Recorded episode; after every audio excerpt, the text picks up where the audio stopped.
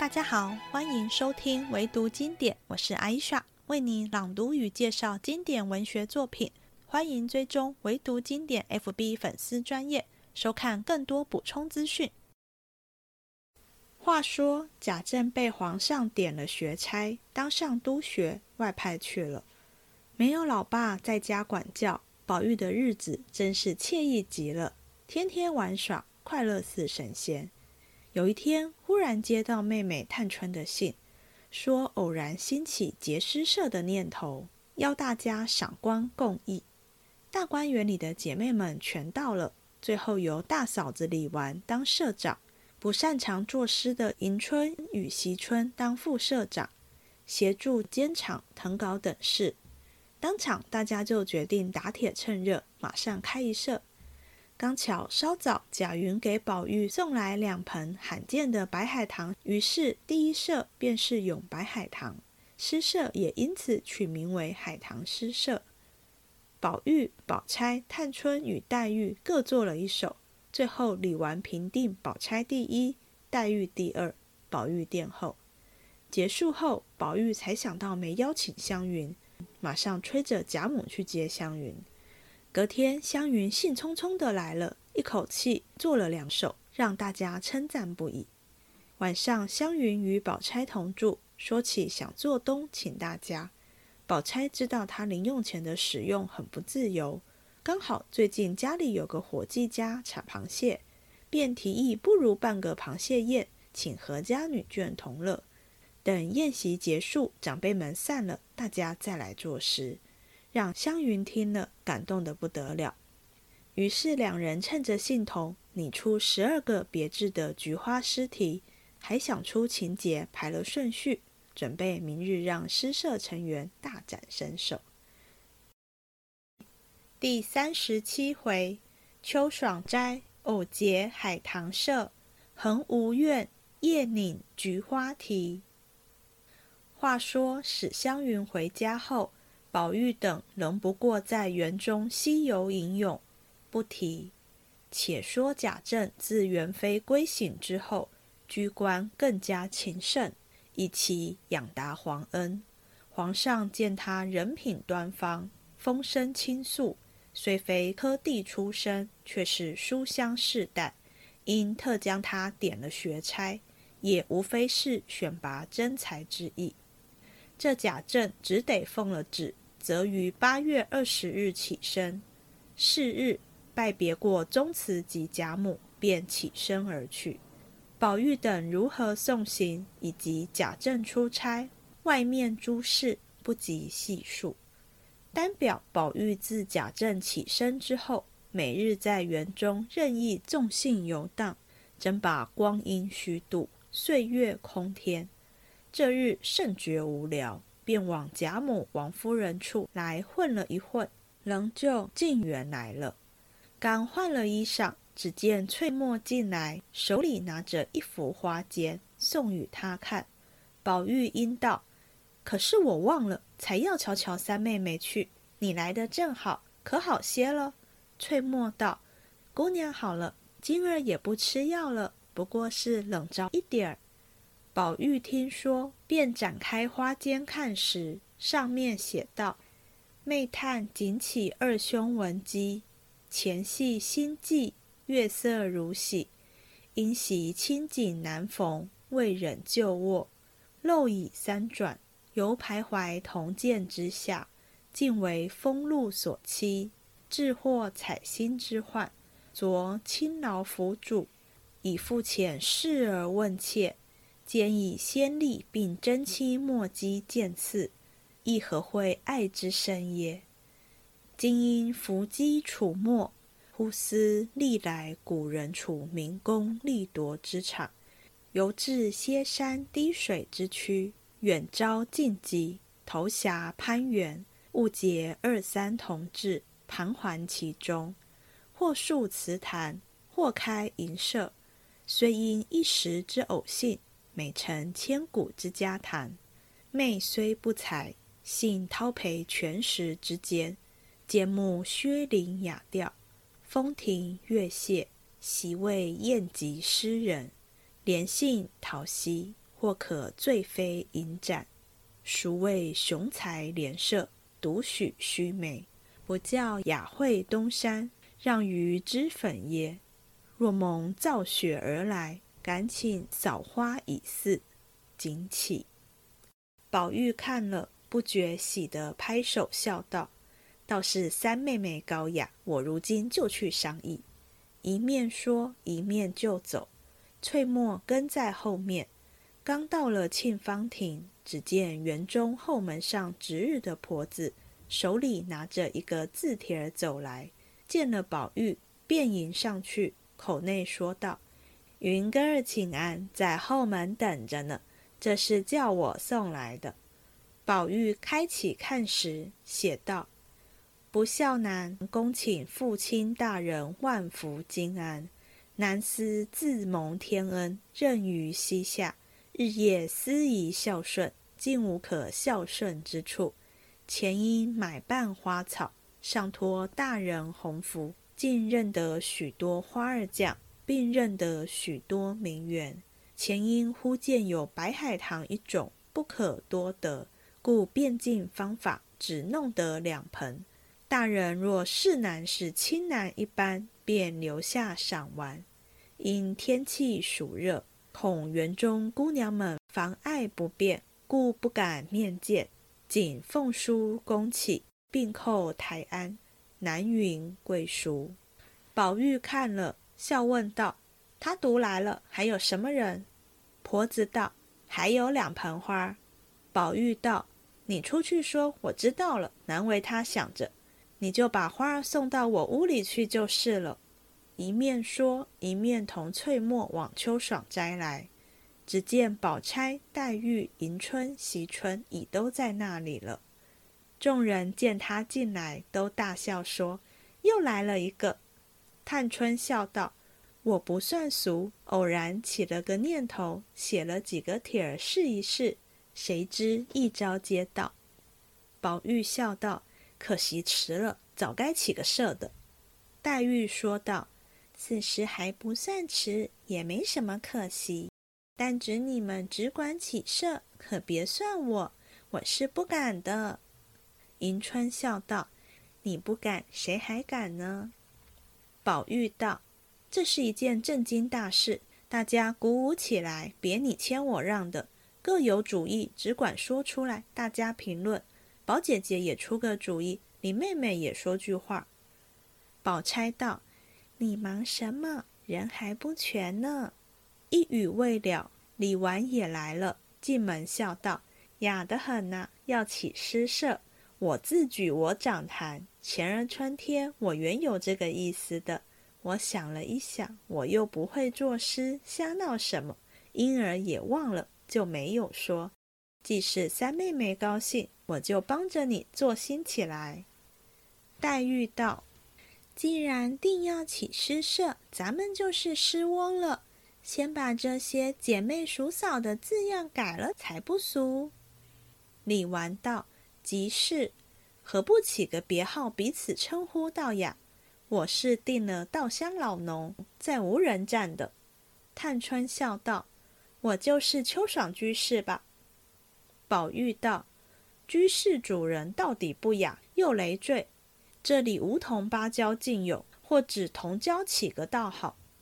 探春笑道：“有了，我却爱这芭蕉，就称蕉下客吧。”众人都道：“别致有趣。”黛玉笑道：“你们快牵了他来炖了肉脯子来吃酒。”众人不解。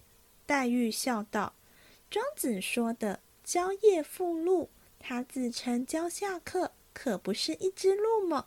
还做了禄符来，众人听了都笑起来。探春阴笑道：“你又使巧话来骂人，你别忙，我已替你想了个极当的美号了。”又向众人道：“当日娥皇女英洒泪在竹上成斑，故今斑竹又名香妃竹。如今她住的是潇湘馆，她又爱哭，将来她那竹子想来也是要变成斑竹的。”以后都叫她做潇湘妃子就完了。大家听说，都拍手叫妙。黛玉低了头，也不言语。李纨笑道：“我替薛大妹妹也早已想了个好的，也只三个字。”众人忙问：“是什么？”李纨道：“我是封他为恒芜君，不知你们以为如何？”探春道：“这个封号极好。”宝玉道：“我呢？你们也替我想一个。”宝钗笑道：“你的号早有了，无事忙三字恰当的很。”李纨道：“你还是你的旧号，绛洞花主就是了。”宝玉笑道：“小时候干的营生，还提他做什么？”宝钗道：“还是我送你个号吧，有最俗的一个号，却与你最当。天下难得的是富贵。”又难得的是闲散，这两样再不能兼，不想你兼有了，就叫你富贵闲人也罢了。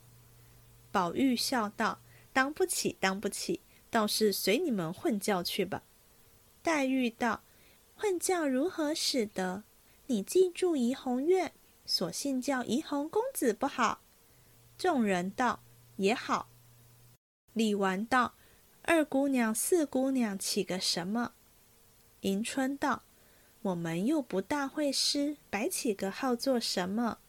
探春道：“虽如此，也起个才是。”宝钗道：“他住的是紫菱洲，就叫他菱洲；四丫头在藕香榭，就叫她藕榭，就完了。”李纨道：“就是这样好。”但续迟我大，你们都要依我的主意。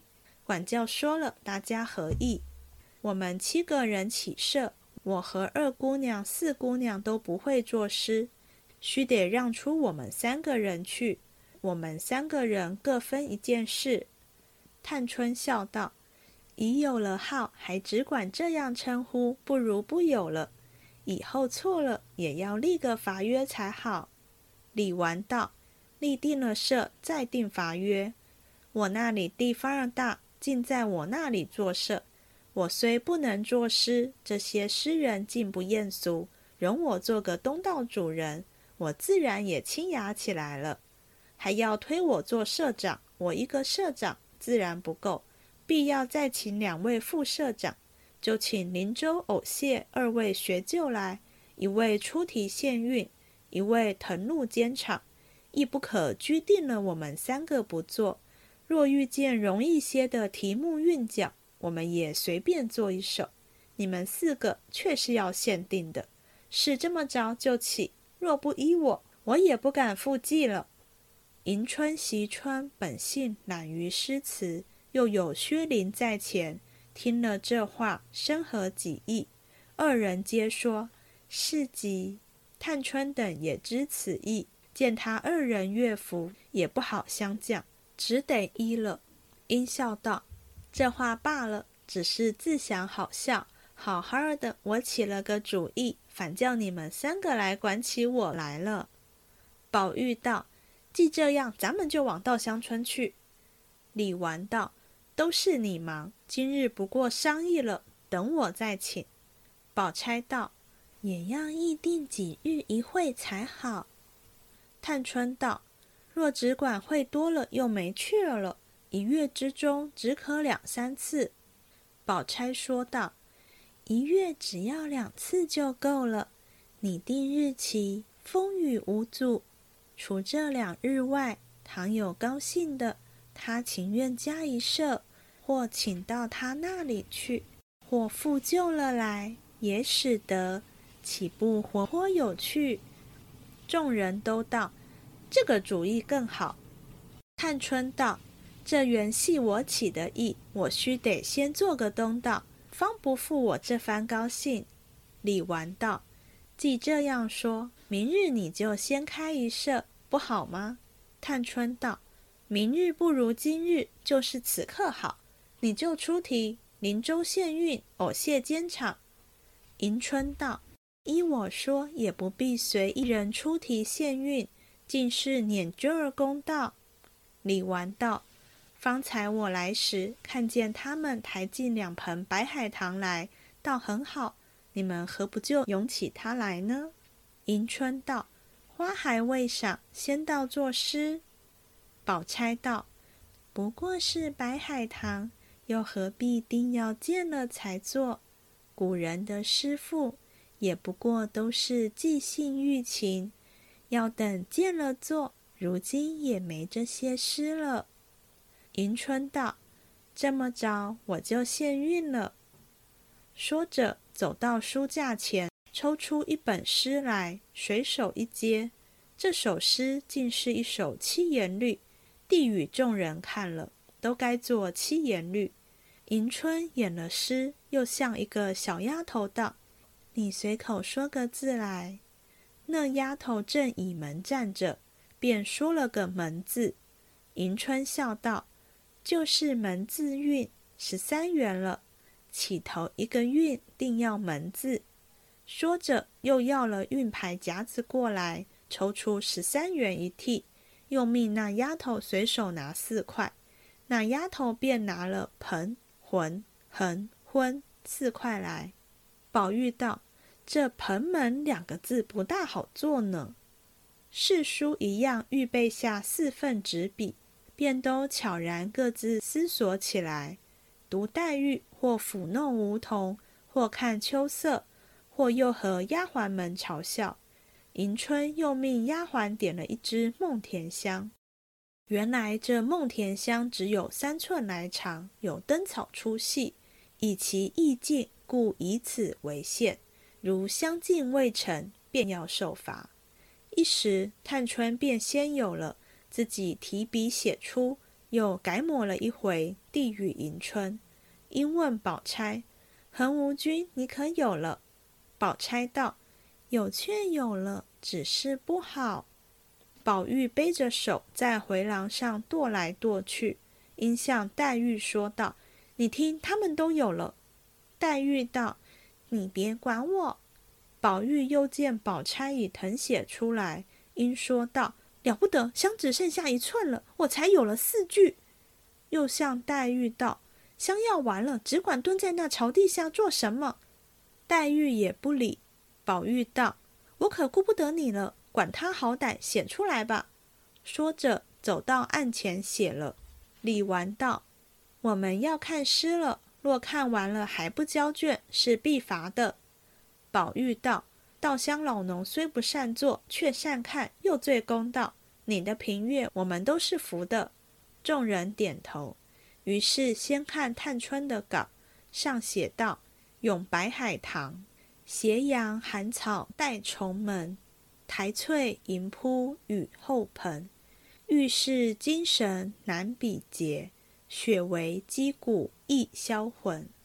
芳心一点娇无力，倩影三更月有痕。莫道稿仙能羽化，多情伴我永黄昏。大家看了。称赏一回，又看宝钗的道：“珍重芳姿昼掩门，自惜手握灌台盆。胭脂洗出秋阶影，冰雪招来露气魂。但极使知花更艳，愁多焉得玉无痕。欲尝白帝宜清洁。”不与亭亭日又昏。李纨笑道：“到底是恒无君。”说着，又看宝玉的道：“秋容惨淡映重门，七节传承雪满盆。初遇太真冰作影，捧心西子玉为魂。晓风不散愁千点。”素雨还天泪一痕，独倚画栏如有意。清真怨笛送黄昏。大家看了，宝玉说：“探春的好。”李纨终要推宝钗，这诗有身份，因又催黛玉。黛玉道：“你们都有了。”说着提笔一挥而就。直语众人。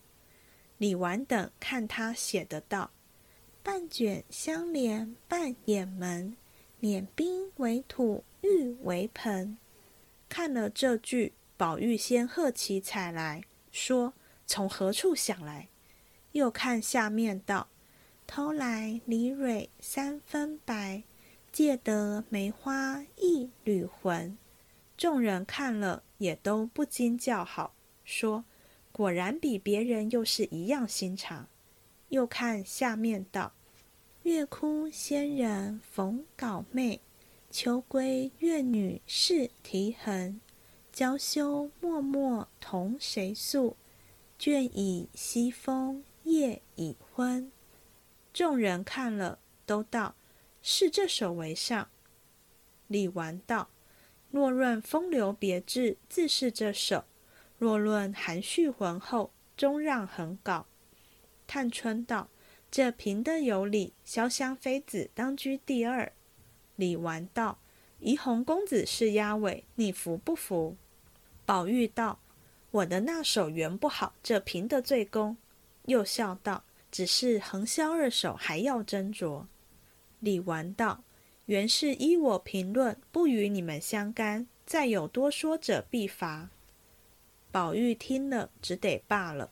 李纨道：“从此后，我定于每月初二、十六这两日开设，出题、限韵都要依我。这期间，你们有高兴的，只管另择日子补开，哪怕一个月每天都开设，我也不管。”只是到了初二、十六这两日，是必往我那里去。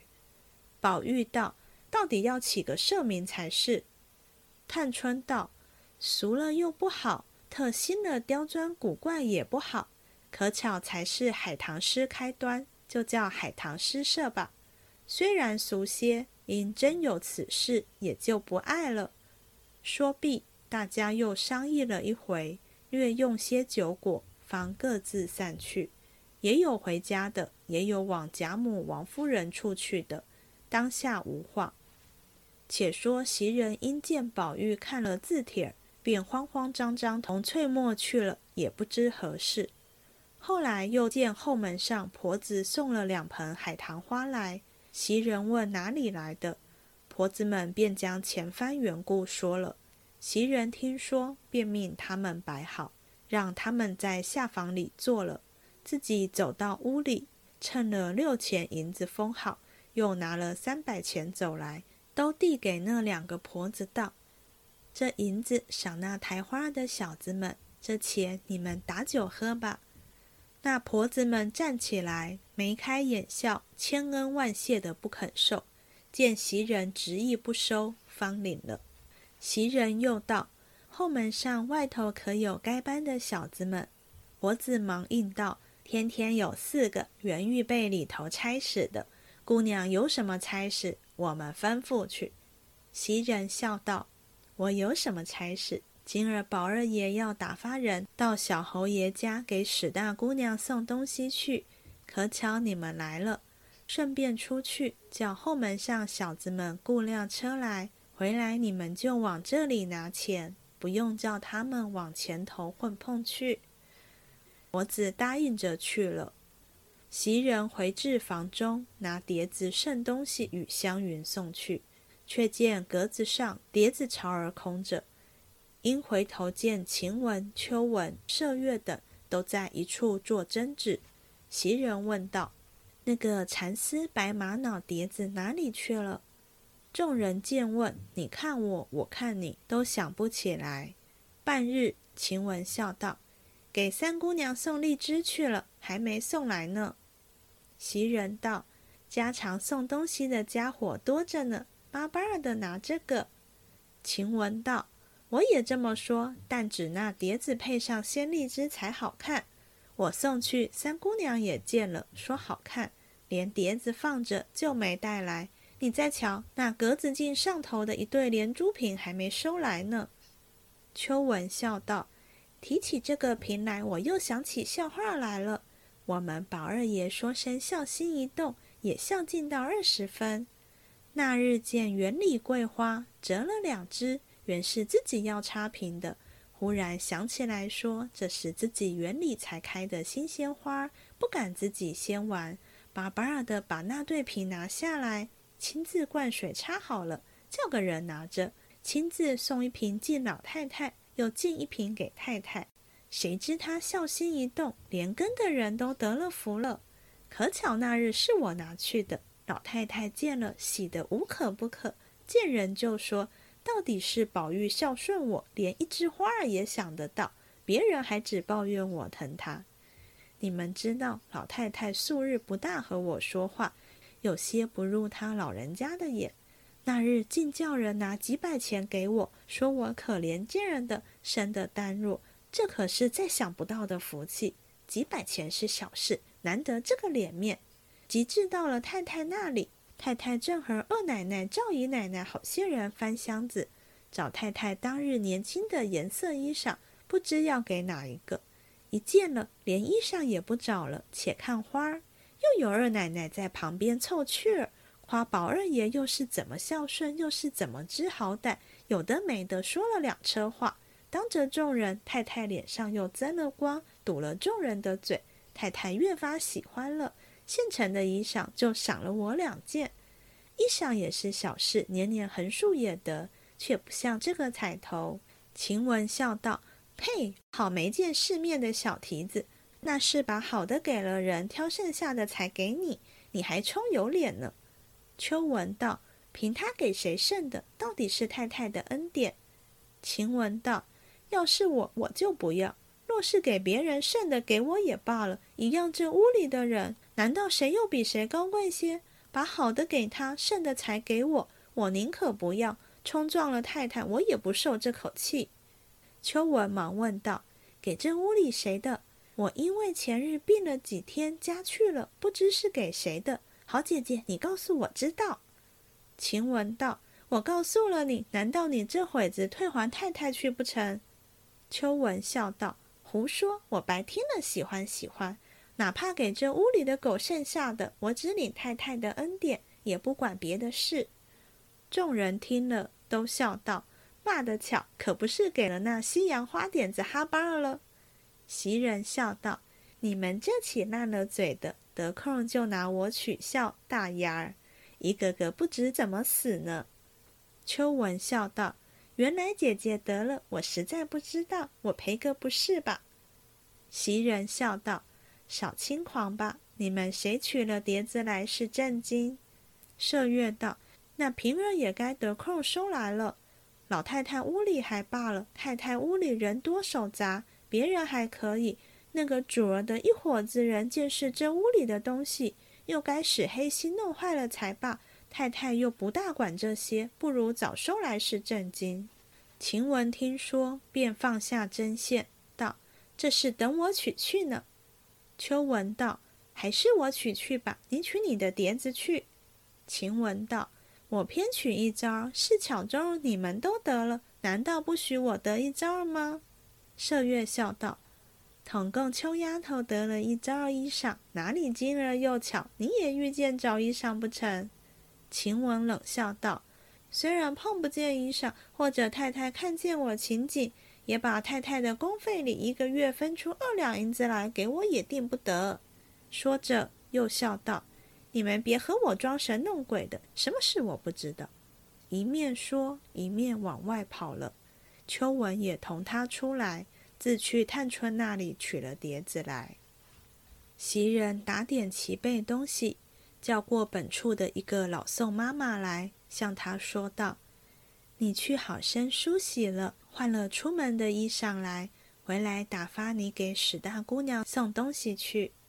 宋妈妈道：“姑娘只管交给我，有话说与我，我收拾了就好一顺去。”袭人听说，便端过两个小麝丝盒子来，先揭开一个，里面装的是红菱鸡头两样鲜果；又揭开那个，是一碟子桂花糖蒸的新力粉糕。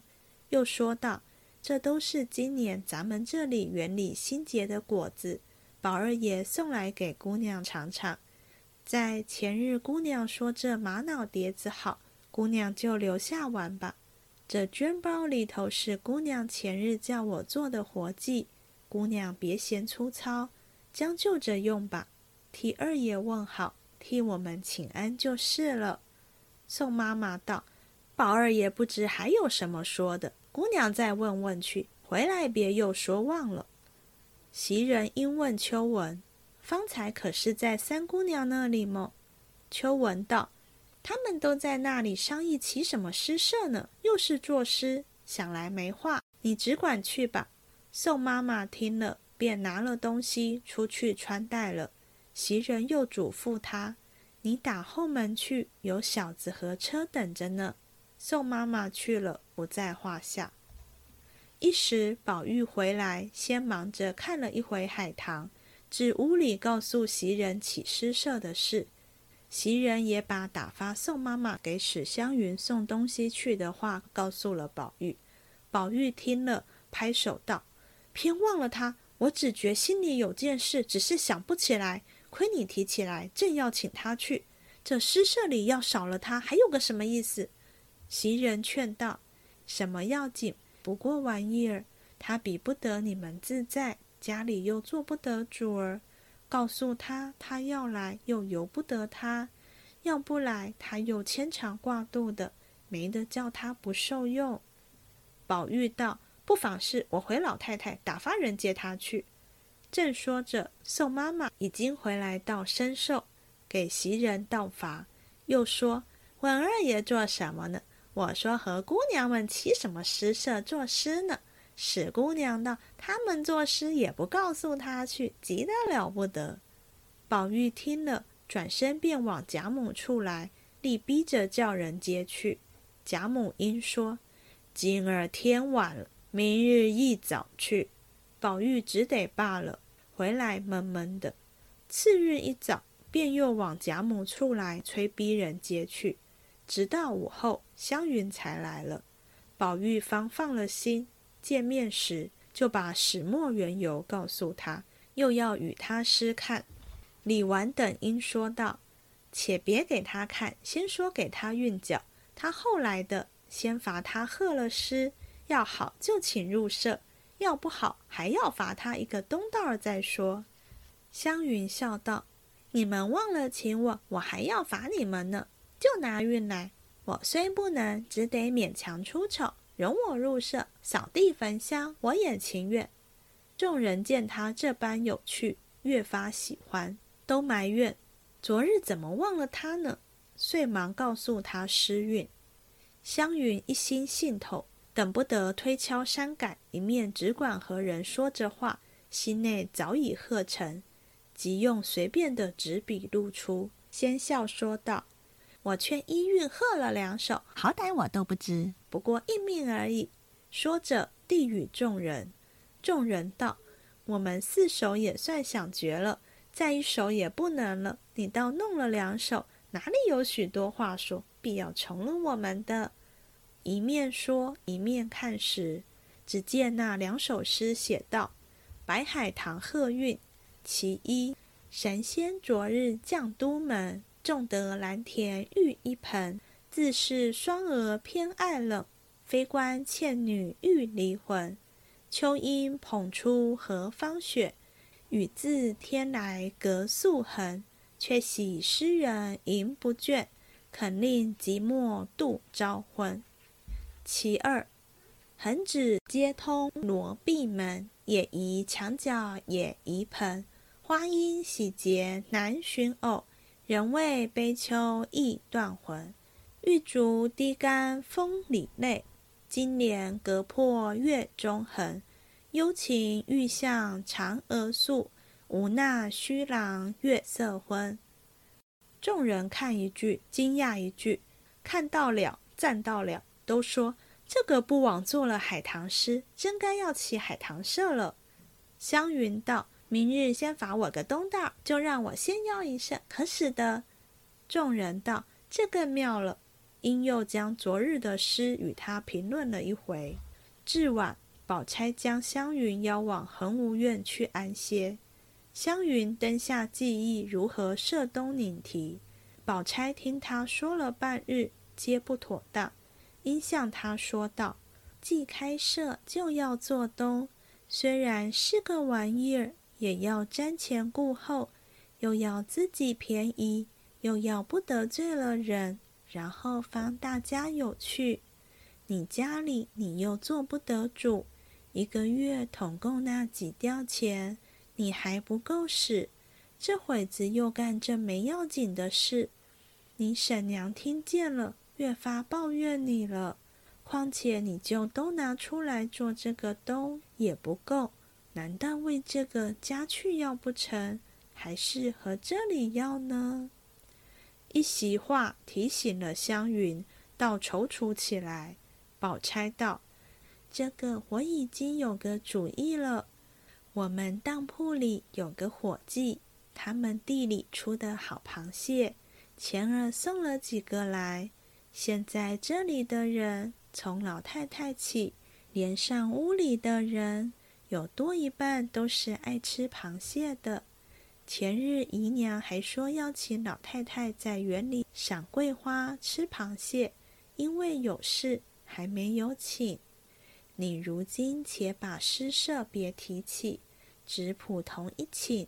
等他们散了，咱们有多少诗做不得的？我和我哥哥说。要他几篓极肥极大的螃蟹来，再往铺子里取上几坛好酒来，再备四五桌果碟子，岂不又省事又大家热闹呢？湘云听了，心中自是感服，极赞，想得周到。宝钗又笑道：“我是一片真心为你的话，你可别多心，想着我小看了你。”咱们两个就摆好了，你要不多心，我就好叫他们办去。湘云忙笑道：“好姐姐，你这么说，倒不是真心待我了。我凭怎么糊涂，连个好歹也不知，还是个人吗？我要不把姐姐当亲姐姐待，上回那些家常烦难事，我也不肯尽情告诉你了。”宝钗听说，便换一个婆子来。出去和大爷说，找前日的大螃蟹要几篓来，明日饭后请老太太姨娘赏桂花。你说大爷好歹别忘了，我今儿已经请下人了。那婆子出去说明，回来无话。这里宝钗又向湘云道：“尸体也别过于新巧了，你看。”古人中哪里有那些刁钻古怪的题目和那极险的韵呢？若题目过于新巧，韵过于险，再不得好诗，倒小家子气。诗固然怕说熟话，然也不可过于求生。头一件，只要主意清新，措辞就不俗了。究竟这也算不得什么，还是仿机真纸是你我的本等。一时闲了，倒是把那余身心有益的书看几章，却还是震惊。湘云只答应着，阴笑道：“我心里想着，昨日做了海棠诗，我如今要做个菊花诗，如何？”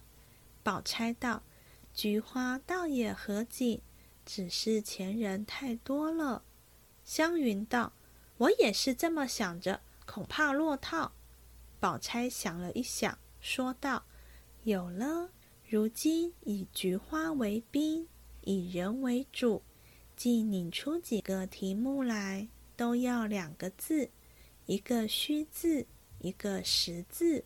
实字就用菊字，虚字便用通门用的，如此。”又是咏菊，又是赋诗，前人虽有这么做的，还不很落套。富锦咏物两关着，也倒新鲜大方。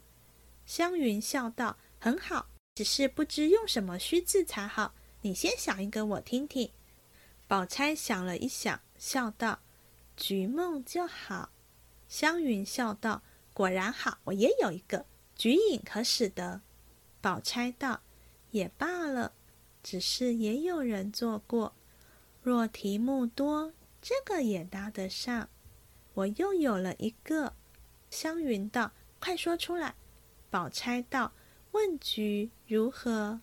湘云拍案叫妙，音阶说道：“我也有了，访菊好不好？”宝钗也赞有趣，说道：“索性拧出十个来，写上再来。”说着，二人研墨蘸笔，湘云便写，宝钗便念，一时凑了十个。湘云看了一遍，又笑道：“十个还不成符，索性凑成十二个就全了，也和人家的字画册页一样。”宝钗听说，又想了两个，一共凑成十二个，说道：“记这么着，一发编出个次序来。”湘云道：“更妙，竟弄成个局谱了。”宝钗道：“起手是一局，一之不得。”故仿，第二是仿局，仿之既得，便中。第三是中局，中既盛开，故相对而赏。第四是对局，相对而信有余，故折来公平为万。第五是公局，既公而不盈，一绝局无彩色。第六便是咏菊，既入词章，不可以不工笔墨。第七便是画菊，既然画菊，若是默默无言，就竟不知菊有何妙处，不禁有所问。第八便是问菊，菊若能解语，使人狂喜不禁，便越要亲近他。第九竟是簪局，如此人事虽尽，犹有局之可咏者。局隐、局梦二首，续在第十、第十一末卷，便以残局总收前提之感。这便是三秋的妙景妙事都有了。湘云一言将题露出，又看了一回，又问：该现何韵？宝钗道：“我生平最不喜现韵，分明有好诗，何苦为韵所缚？咱们别学那小家派，只出题不拘韵，原为大家偶得了好句取乐，并不为以此难人。”湘云道：“这话很是，既这样，自然大家的诗还进一层。”但只咱们五个人，这十二个题目，难道每人做十二首不成？宝钗道：“这也太难人了。将这题目誊好，都要七言律诗，明日贴在墙上。他们看了，谁能哪一个就做哪一个。有力量者，十二首都做也可；不能的，做一首也可。”高才捷主者为尊，若十二首已全，便不许他赶着又做，罚他便完了。湘云道：“这也罢了。”二人商议妥帖，方才熄灯安寝。要知端底，下回分解。又到了最后闲聊的时间，三十七回是我最喜欢的一回。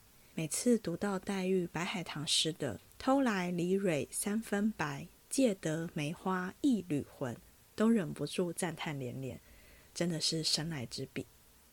在这一回之前，我们没什么机会看到这些姐妹们齐聚相处的情景，大部分是三三两两的，例如宝玉跟黛玉，或再加上宝钗或湘云；另一种是姐妹们像背景。例如第三十六回描写宝钗、黛玉在王夫人房中吃西瓜，又如描写探春姐妹跟贾母一起吃饭，或第十八回作为元春省亲的陪衬，零星且片段。这一回因探春偶然兴起建诗社的念头，邀姐妹们来商议，才看到以她们实际互动为主的情况。在诗社建立之前，我们常看到宝玉整日游手好闲。或作诗题字，应付外面那些来寻诗觅帖的外物，但不太清楚小姐们平日在大观园的生活。直到诗社建立，才让这些少女们的才情有机会稳定的发挥。那是个女子无才便是德的时代。如宝钗所说，女子读书识字的本意，是为了要让他们读《列女传》之类的书，学习并做到男性为他们设计的规范与期望，并非为了鼓励他们发展个人思想与展现文采。诗社的建立，看似只是他们闲来无事的娱乐活动。但其实代表探春这位发起人意识到自己是有独立思想的，而且进一步想要发挥出来，不甘只是偶尔写诗抒情或绣绣花逗弄禽鸟为乐而已。其他姐妹们的应和与加入，无论她们的理由是什么，是否意识到探春所意识到的，实际上她们透过诗社活动。也达到展现思想与才华的机会与空间，无形中让精神有所依托。探春这个念头是怎么来的呢？是在病中想到的。大家卧病在床时都会想些什么呢？我去年中确诊时，每天都非常累，很想睡，什么都想不了。而这位十多岁的少女竟然想到起诗社。我们来看一下她写给宝玉的信怎么说的。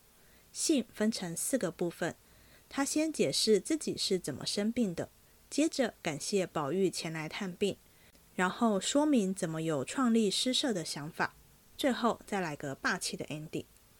整封信大意是说，前晚的雨下了一阵就停了，不止看得到月亮，而且月色还十分皎洁，让他顾着赏月，舍不得睡觉。到了三更天，也就是超过晚上十一点了，还在月下散步，结果就着凉生病了。谢谢宝玉不止亲自前来探病，还多次派丫鬟问候，并送上新鲜的荔枝与颜真卿的书法作品，让他非常感动。因病中独处无事，想到古人即使汲汲营营于官场名利，都还有雅兴。摆弄各式盆景，或与同好于诗社词坛吟咏一番。他一方面与宝玉同住在这园子中，二方面又羡慕宝钗跟黛玉的才情，想到坐拥这样的美景，很适合饮酒作诗，没有邀集能诗善文的姐妹们同聚，实在可惜。谁说建立诗社这种大事只有男人可做呢？女子也要来起个诗社才是。如果宝玉收到信肯来，他一定竭诚欢迎。这封信大家觉得写得如何？宝玉收到探春的信后，又收到另一封信，是贾云写的。贾云是谁？他是宝玉的远亲，就是之前费尽心机讨好凤姐，得到在大观园管理花木一职的那位年轻人。贾云虽然晚宝玉一辈，但比宝玉大几岁，也是十几岁的人。把他跟探春的信放在一起，差别就很明显了。探春的信逻辑很清楚，四段是有结构、有先后顺序，一路顺下来的。信中不止多处用典故，例如用“采薪之患”来指生病，也有许多对仗的句子，例如“一时之偶信”对“千古之佳谈”，以及“孰谓连射之雄才”对“只以东山之雅舍”等。书看得多，才有典故可用。把书的内容真正消化了，才写得出漂亮的对仗文句。贾云的信白话许多，没有典故与对仗，用词还有点俗气与夸张。例如用了“万福金安”“天恩”“金福”这类的字。还有一点，文笔好的要素之一是用词不重复。若要在相近的句子中表达相同或相近的意思。要换不同的字词来说，用词重复代表书读得不多，能运用的有限。贾云接连两句重复了孝顺跟认得。回头看探春的信，讲到宝玉探病后，又派丫鬟来问候，他分别用了辅主与问切两个不同的词表达探病。现代的我们看贾云的信，即使不觉得好，可能也不觉得很糟。但看了脂砚斋在这段信文旁写下的眉批，可以感受到在当时知识分子眼中读来是什么感觉。脂砚斋先说“直欲喷饭，真好新鲜文字”，后来又说皆千古未有之奇闻，初读令人不解，思之则喷饭。他会不解，是因为没想到信可以这样写，可见在他眼中，贾云的用字遣词有多糟糕。在说海棠诗之前，我想提一下探春帮黛玉起的别号“潇湘妃子”。探春是借用娥皇女英因思念丈夫而洒泪成斑竹的典故，说黛玉也爱哭，偏偏又住在种满竹子的潇湘馆。日后他门前的竹子，只怕也会变成斑竹。黛玉听完后默默不语。一方面可能是这个譬喻不脱两情相思，在男欢女爱是禁忌的社会，说到情爱，自然令人害臊。大家还记得第三十四回宝玉送给黛玉两条旧帕，黛玉在上面提示的是吗？第三首的后两句：“窗前亦有千竿竹，不是香痕自也无。”就是在说自己住的潇湘馆也有许多竹子，不知他们是否也会染上泪痕呢？以此表明自己对宝玉的相思。因此，黛玉听到探春的话而沉默。多少也是有点心事被说中而默认的意味。等一下，建议大家一边收听一边对照节目简介附的诗文，会比单纯用听的更清楚哦。这次的海棠诗要求大家以七言律诗来做，也就是每句七个字，总共八句，每两句为一个单位，称为联，对联的联。一首诗总共有四联。依序是首联、颔联，颔就是下巴的意思；颈联，颈就是脖子的意思；与尾联。基本上首联为破题，在这里就是透过景色或人物带出海棠花。接着的颔联与颈联是主要的部分，聚焦描写花，用各种譬喻形容它的姿态与颜色，烘托出它的精神。最后尾联则是收尾。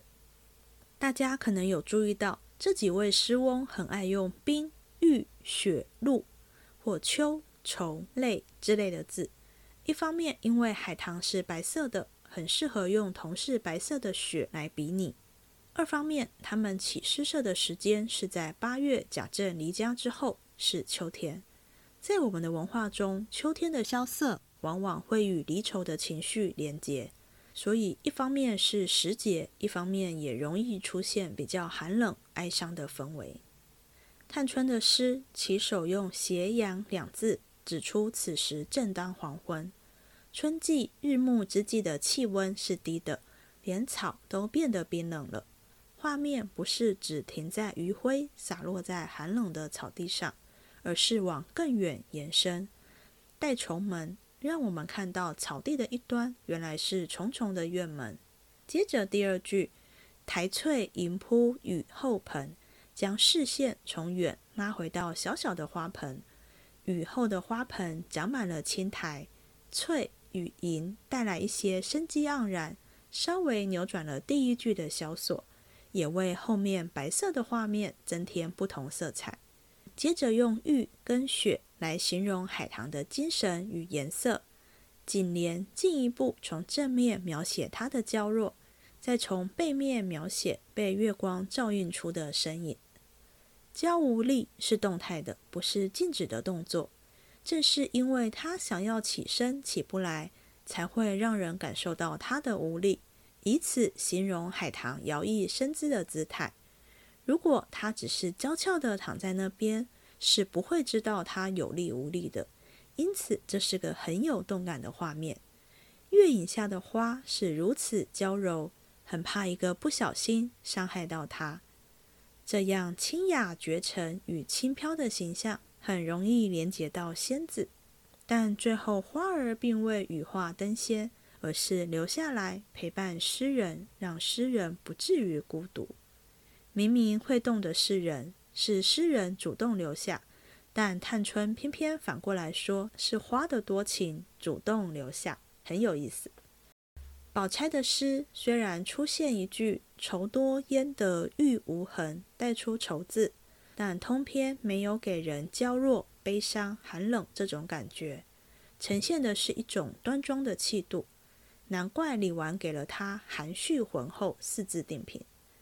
起手的珍重芳姿，描写诗人爱惜花的姿态，也反映出诗人的心性。自惜手握灌台盆，讲的不只是长满青苔的花盆，而是诗人提着花器浇花的一连串动作。首联讲的都是人本身，不是景色，也不是花，跟探春不同。接着描写海棠。宝钗不像探春直接用玉跟雪来形容，而是多露了一层，说阶梯旁的海棠之所以白，是因为它洗去了红色的胭脂。会这么说，是因为常见的海棠是红的，就像涂上胭脂一样。而滴着露水的台阶旁，招来它冰雪般的惊魂。宝钗对海棠为何会冰清玉洁做了解释。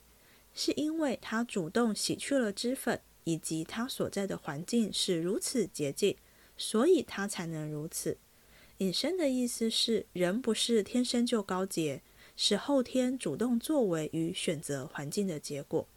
相较于红色艳丽的海棠，淡雅的白海棠确实较不起眼，但宝钗却正视这个不足，视它为优点，说它淡极使之花更艳。白帝是掌管秋天的神，尾联说：若要报答秋神赐予的一切，就应该洁身自好的度过又一个黄昏。宝钗不用孤独来形容他，反而用亭亭玉立来形容。最后这句让我联想到 Botticelli 维纳斯的诞生这幅画。维纳斯独立于海贝之上，但我们不会觉得他孤单或孤芳自赏。他反而展现出一种遗世而独立的雍容自在。以花喻人，宝钗笔下的花与反映出的自身性格也是如此。看过探春起始句由近至远的写景，再看宝玉的首句“秋容惨淡映重门”，没有景深与视觉延伸，就是一个固定的景色。接着第二句。七节传承雪满盆，直截了当的用雪满盆形容茂盛的花枝。为什么宝钗与探春要到颔联，也就是第三句才开始描写花？第二句还只是描写种花的盆，没有提到花呢？就是要营造一种观看的路线，引人层层进入，而不是开门见山。中国传统山水画跟园林建筑都是如此。山水画中是有山径牵引观者的视线，园林不说别的，只说大观园。为何一进门要一座假山挡在前面？就是避免让人一览无遗，要留下给人寻幽访觅的乐趣。但宝玉就单刀直入写花了。出浴太真带出的画面是白居易《长恨歌》中贵妃出狱后侍儿扶起娇无力的娇弱感。接着用病西施来形容海棠。都是孱弱的形象，这自然接到下面两句“晓风不散愁千点，宿雨还天泪一痕”的氛围。如脂砚斋所说，宝玉融入了黛玉多病多愁多累的形象。独立于栏杆旁的海棠，在宝钗笔下是一世而独立的美，在宝玉笔下则是若有所思的哀愁。这确实不像宝玉个性会写的诗。如果不是因为融入黛玉的形象，未必会如此。第一句限定的韵脚是“门”字，宝玉跟探春都是用名词“重门”，也就是一层层的门。门只是一个静态的背景，宝钗跟黛玉则是用动词“掩门”，更具动感。宝钗的珍重芳姿昼掩门，带出一位姿态端庄的淑女。黛玉的半卷相连半掩门，门帘玉臂环开，让人看到又没看到，挑起人一探究竟的好奇心。黛玉的第二句“碾冰为土，玉为盆”非常厉害，跟宝钗与探春一样，都是从花盆开始，不直接写花，但他们是单纯写花盆，我们对盆中的花无从想象。可是黛玉写花盆时，就用了“冰”跟“玉”两字。形容土是冰做的，盆是玉做的，让花盆带出海棠纯白与冰清玉洁的特性。而且“碾”这个动词用得很棒，把冰碾碎是会发出持续不断的声音，那声音还会随着力道或冰块的大小而变化，有动作又有声音，感官的体验比单纯动作更为丰富。接着正式形容白海棠了，黛玉完全舍弃冰、雪、玉这类的词，这些词已经被他拿来形容花盆了，不可能再重复。于是颔联偷来离蕊三分白，借得梅花一缕魂。别出心裁，用另外两种白色的植物来描写，但不是比你说海棠像梨花跟梅花，而是用偷与借获得它们的精髓。偷跟借的动作是轻巧的，三跟一这两个数字是少不满的。梨蕊与花魂则是纤巧的，因此这两句给人一种游丝在风中飘逸的感觉，有仙气也很娇弱。近年的“秋闺怨女试啼痕”跟宝玉的“素雨还天泪一痕”一样，都是往秋悲秋愁的路走。尾联的“同谁诉”指的是心里有说不出口的万千愁思，绝不会是高兴想找人分享找不到人的意思。带着这样的愁思，导致精神萎靡不振，到夜色昏暗都还独立于秋风之中。花的脱俗绝尘，没有给自己带来如仙般的美好，反而是无限的孤独与悲戚。文采很有创意，但过于悲伤了。湘云第一首诗很有创意，他起手不写景也不写人，而是说神仙降临，把带来的蓝田玉种在盆中，意思是海棠花就是从这盆蓝田玉化身而成。接着的三联反映出湘云乐观的个性。离魂，无论是这个典故里的倩娘，还是《牡丹亭》的杜丽娘，都是因为无法与爱人结合而离魂，是悲伤的。但湘云说这跟离魂无关，只是因为天上主管霜雪的双娥喜欢冷的缘故。接着几年中的“雨”与“素”两字，很容易让人联想到秋雨，是愁的，加上个“素”字，仿佛愁到天明。宝玉同样在第六句用了这两个字“素雨还天泪一痕”，一看就很悲伤。但湘云的“雨自天来隔素痕”只是如实描写昨晚的雨留下痕迹，没有悲春伤秋的意思。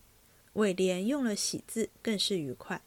寂寞在湘云笔下都变成反结，怎么会寂寞呢？与喜相呼应，呈现出一派欢乐的气氛。有意思的是。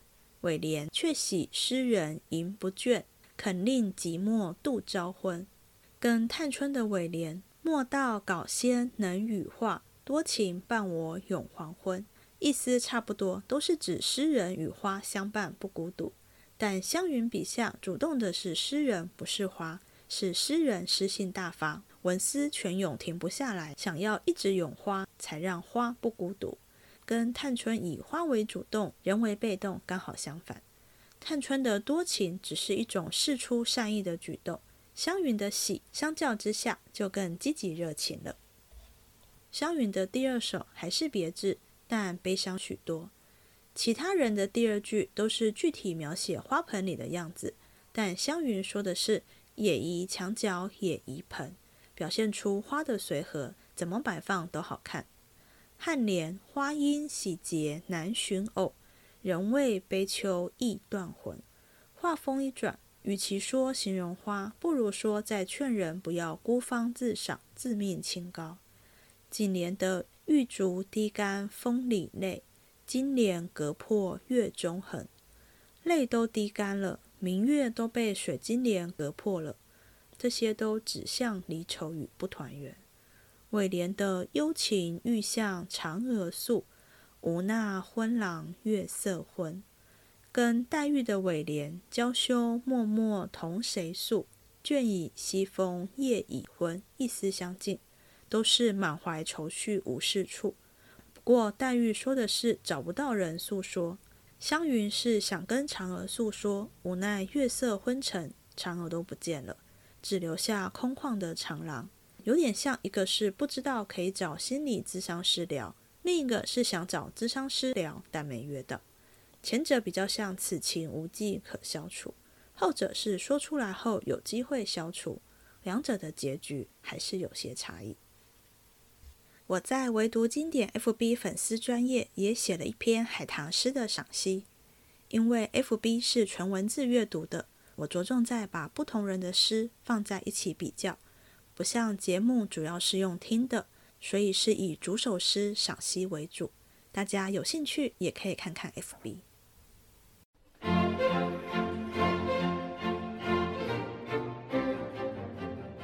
这一集结束了，希望你喜欢，我们下次见。